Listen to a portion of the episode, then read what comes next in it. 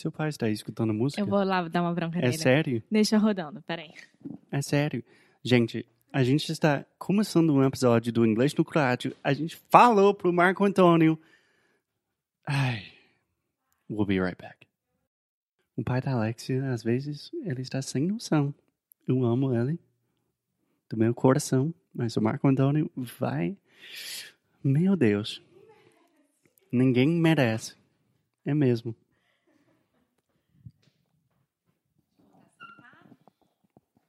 Me organizar. Gente, aqui é ao vivo e a cores. Vocês estão acompanhando um dia de gravações com inglês no rádio. It's not easy being a podcaster. Not easy. Pronto. So, hey guys, welcome to another episode of Inglês no Rádio, take two. So, as we said in the intro, the first ever Inglês no Cru book club is starting this month. So, just to explain a little bit what the book club is, well, first, hey Alexia, what's up? Hey, Foster. Fine. What about you? I'm doing great, thanks.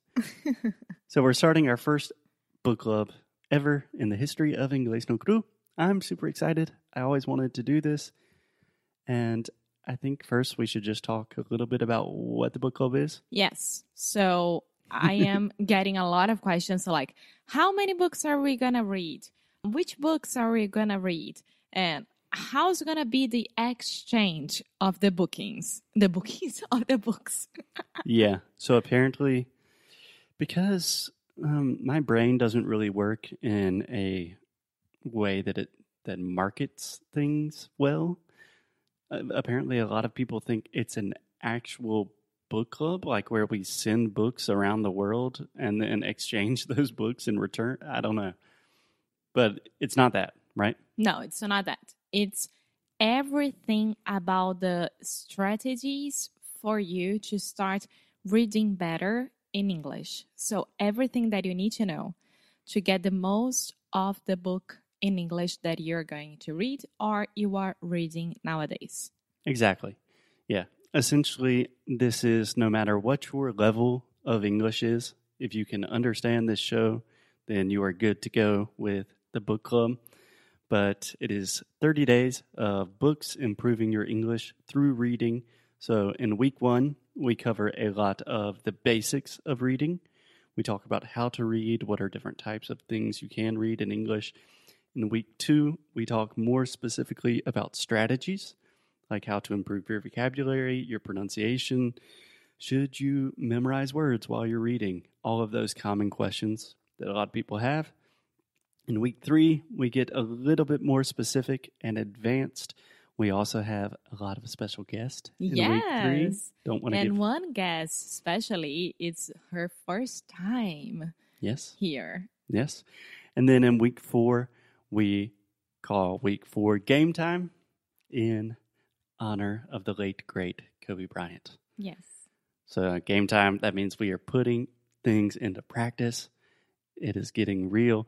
That is when we will look at a lot of different text, analyze them, and really, really try to take your English to the next level with books. Yes. So we will have audios, videos, texts, of course, and everything that you need to get better at that. So last week I was working on Instagram, our Instagram, and I started to ask questions for those people who follow us on Instagram.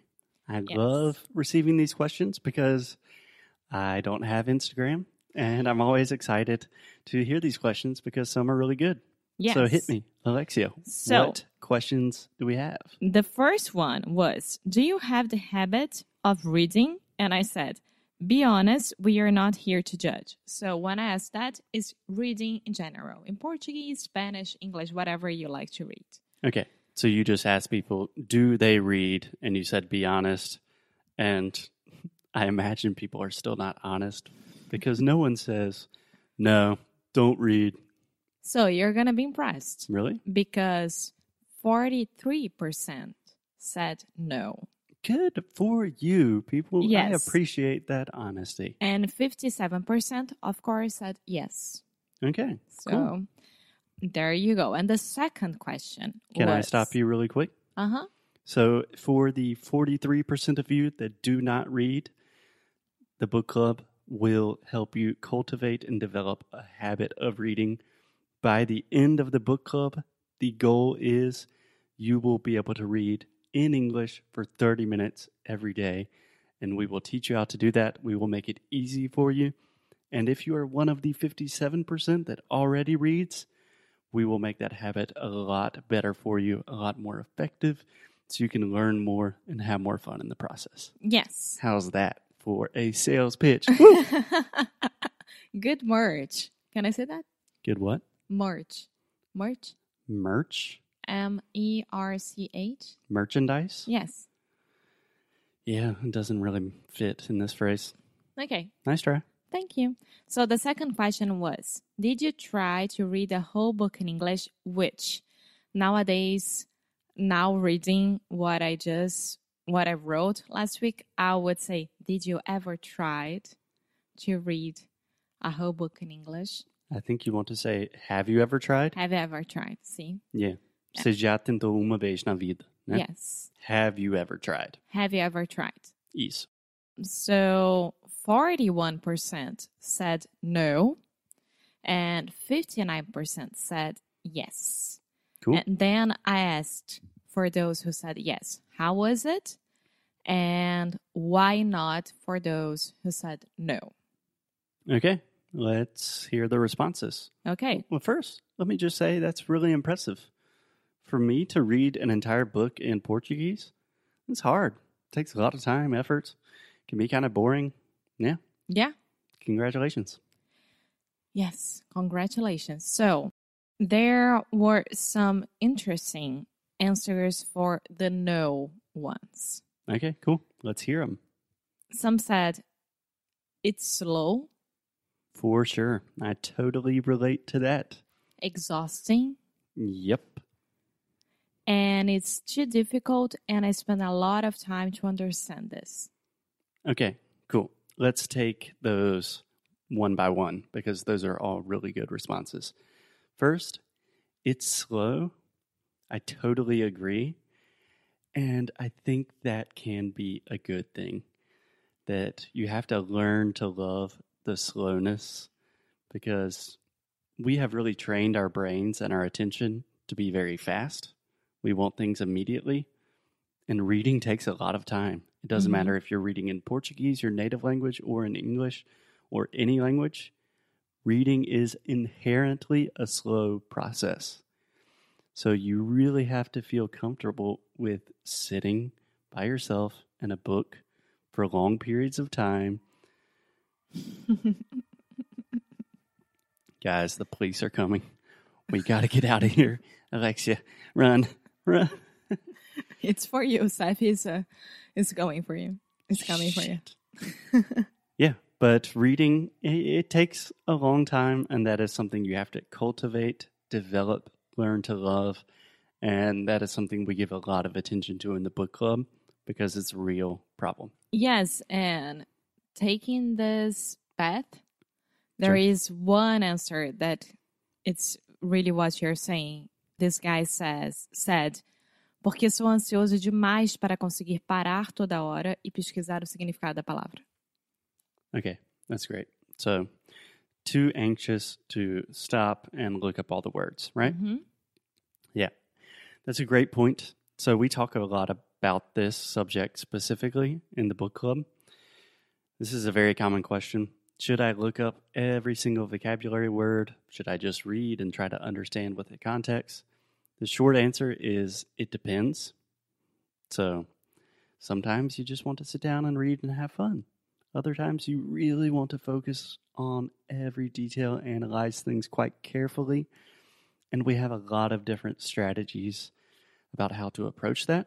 It depends on what you're reading, what your goals are, what How your you're reading and etc. yeah. Yeah.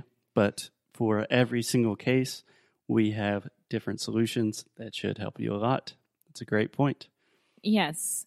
And then Jessica, I recognize her here.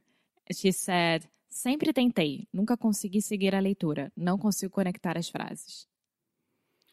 Okay. Cool. I think it's a little bit of anxiety as well. Yeah. So I think the first thing I would suggest to Jessica, hey Jessica, is we have this idea, this notion of what we call in linguistics comprehensible input. Do you know what that is? Do I you know because explain? of the book club. Okay, cool. so the idea of comprehensible input simply means that you want to read something that is just outside of your comfort zone. So, for example, Jessica, if you can understand very, very basic books, like a children's book, like I went to the store with my mom, if you can understand that, you want to start reading something that is just a little bit more difficult. So that does not mean start reading, I don't know, Harry Potter or Tolstoy or Fernando Pessoa. Lord of the Rings. Yeah, that's going to be way too difficult. It's going to make you anxious. It's going to take too much time. So that is something we focus on a lot in the book club is finding material for you that is just difficult enough to keep you improving, to keep you challenged, but not so difficult that it's just too hard and a waste of your time. Yes. And another answer is because I don't find a book to buy. Because I don't find a book to buy. Yes. Do you want to respond to that one? I'm biting my tongue. Well, I think that there are a lot of options when you go to the bookstore, when you go to amazon.com.br, and then you can find a lot of books and easy books for you to start reading. You just need to go to a bookstore who has English books to sell, right? Or nowadays with the internet, you can order from any bookstore in Brazil. hmm Can I give just a couple of quick comments?